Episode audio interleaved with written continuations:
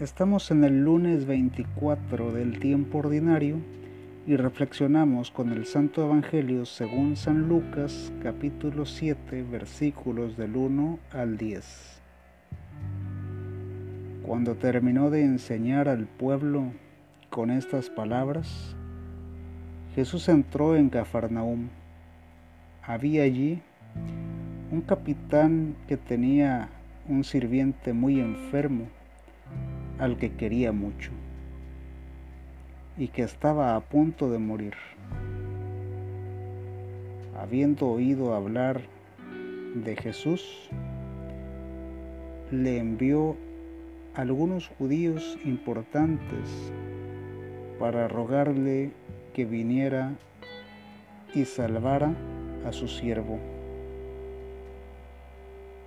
Llegaron donde Jesús y le rogaron insistentemente diciéndole, este hombre se merece que le hagas este favor, pues ama a nuestro pueblo y nos ha construido una sinagoga.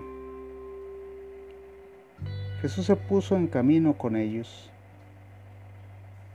No estaban ya lejos de la casa cuando el capitán envió a unos amigos para que le dijeran, Señor, no te molestes, pues, ¿quién soy yo para que entres bajo mi techo? Por eso, ni siquiera me atreví a ir personalmente donde ti.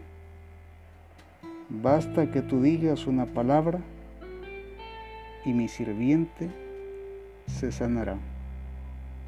Yo mismo, a pesar de que soy un subalterno, tengo soldados a mis órdenes y cuando le ordeno a uno vete, va. Y si le digo a otro ven, viene. Y si digo a mi sirviente, haz esto, lo hace. Al oír estas palabras, Jesús quedó admirado y volviéndose hacia la gente que lo seguía, dijo, les aseguro que ni siquiera en Israel he hallado una fe tan grande. Y cuando los enviados regresaron a casa, encontraron al sirviente totalmente restablecido. Palabra de Dios. Te alabamos Señor. Entre el perdón y la fe está la salvación del hombre. Perdonamos para ser libres y creemos para conseguir los favores de Dios. Aunque pensemos que no nos hace falta perdonar, sí que es indispensable. Solo así habrá libertad de nosotros.